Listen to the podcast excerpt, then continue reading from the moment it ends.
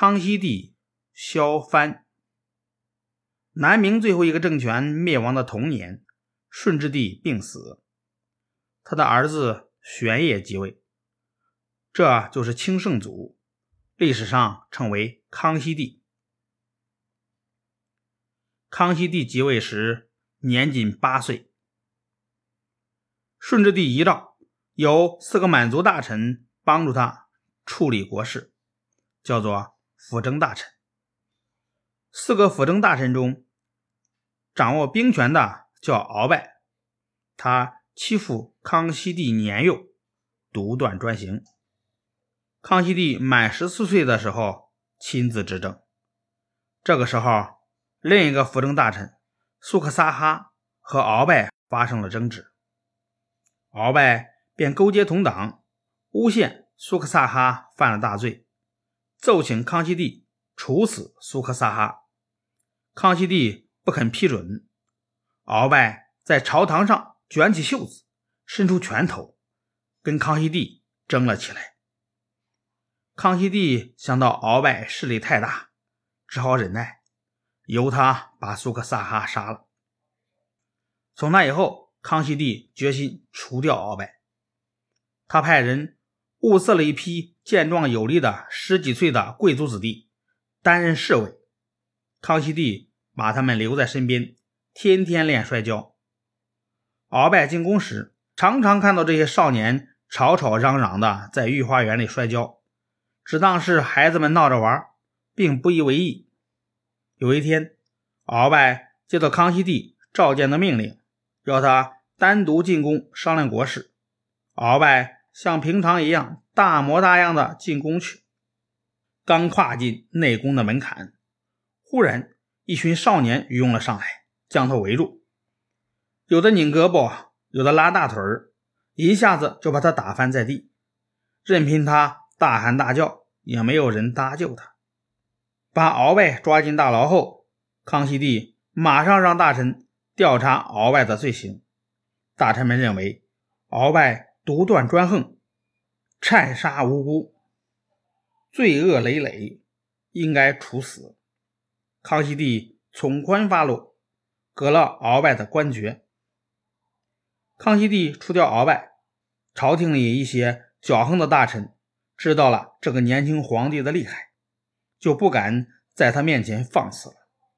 康熙帝亲自执政后，大力整顿朝政，使新建立的清王朝渐渐的强盛了起来。但是南方的三个藩王却成了。康熙帝的一块心病。这三个藩王是投降清朝的明军将领，一个是引清兵入关的吴三桂，一个是尚可喜，一个是耿忠明。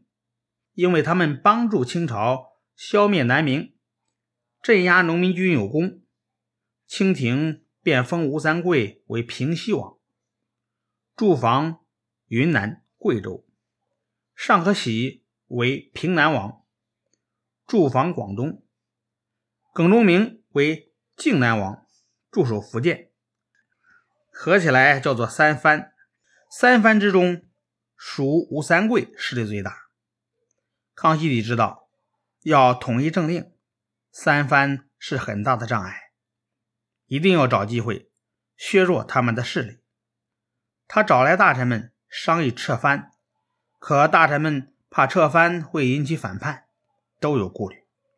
康熙帝果断地说：“吴三桂早有野心，撤藩他要反，不撤他迟早也要反，不如先发制人。”接着就下诏撤藩。诏令一下，吴三桂果然暴跳如雷。他自以为是清朝开国老臣。现在年纪轻轻的皇帝居然撤他的权，便决定造反。吴三桂在西南一带势力强大，一开始叛军打得很顺利，一直打到湖南。他又派人跟广东的尚之信，也就是尚可喜的儿子，和福建的耿精忠，也就是耿忠明的孙子联系在一起，约他们一起反叛。这两个藩王有吴三桂撑腰，也反了。历史上把这件事儿称作“三藩之乱”。